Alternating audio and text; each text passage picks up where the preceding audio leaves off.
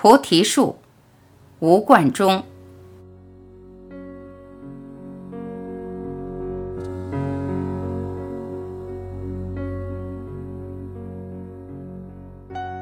一方水土养一方人，此话已经不新鲜。全靠这公园养我们这方的老人和儿童。一位邻居指着我们楼群中的小公园，感慨地说：“我们这个公园长约数百米，宽约百米，布满高大的垂柳、雪松、槐树、泡桐及各种形态和色彩的丛丛灌木，到处缠绕着枝藤，点缀着花朵，既郁郁葱葱，又疏密掩映，颇有山间丛林的氛围。四周的高楼因而被推向了遥远。”林木花草引来老人，持手杖的，扶双拐的，坐轮椅的，驼了背仍艰难地独自迈步的，面壁似的面对松柏吸精气的。显然，老人们都在为生命的延续而挣扎。老太太们不爱走路，大都扎堆儿坐着聊天，个人的拐棍儿搁在一边，歪歪斜斜，像放下的武器。他们专注于交头接耳聊天。如果忽视其满脸皱纹的衰老与憔悴，单看那一群银白、灰白的头发之交错，倒是颇具特色的美丽的绘画色调。人过中年就有各种疾病来叩门，因而公园里中老年人的锻炼队伍日益扩大，一群群、一组组，在集体做各式各样的功，有摇臂拍掌的，有扭腰踢腿的，还有坐地朗诵的。公园里仅有三个类似袖珍广场的小空地，挤不下太多集体活动，因而我注意到，从清晨六点到九点之间，他们是轮班活动的，像从深海到浅海的鱼群，各自固定在自己的时空定位里。中午前后，公园里很寂静，偶有骑自行车来相拥抱的情人，在此找到他们的伊甸园。下午四点以后，虽仍有老人来漫步，但主要是婴幼儿的乐园了。各家的阿姨带着各家的孩子，孩子蹦跳穿梭，像一簇簇流动的花朵。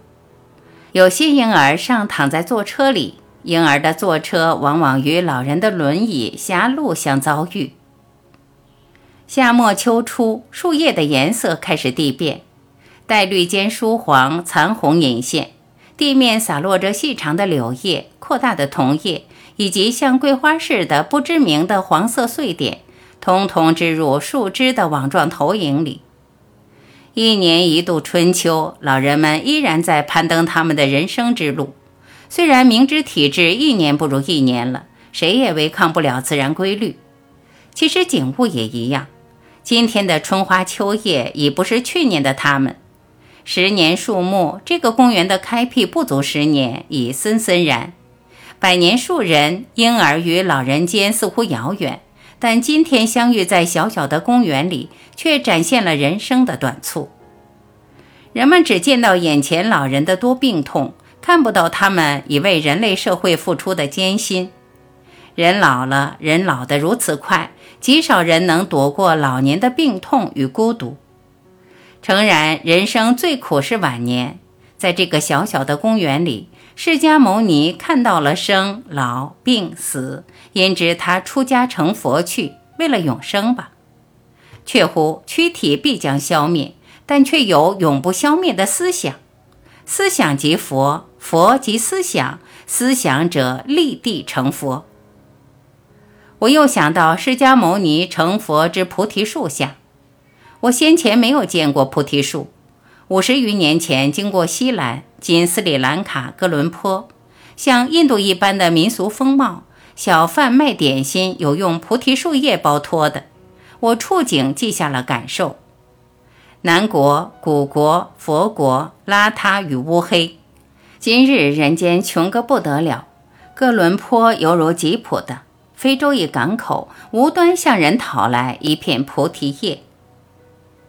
光阴似箭，今日自己也老了，被无情的岁月推入了老年的行列。无奈激情不肯老，适应不了老年生活规律，打牌、下棋、养鸟、种花都不能吸引我。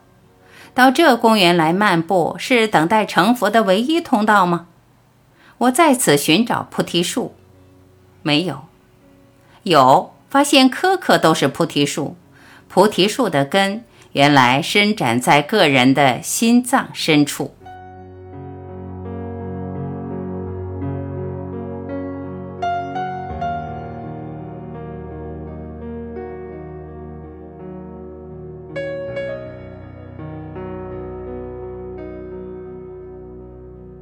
感谢聆听，我是晚琪。如果您喜欢我播出的节目内容，欢迎您在评论区留言点赞，我会第一时间回复。期待与您更进一步的交流。好，今天我们就到这里，明天再会。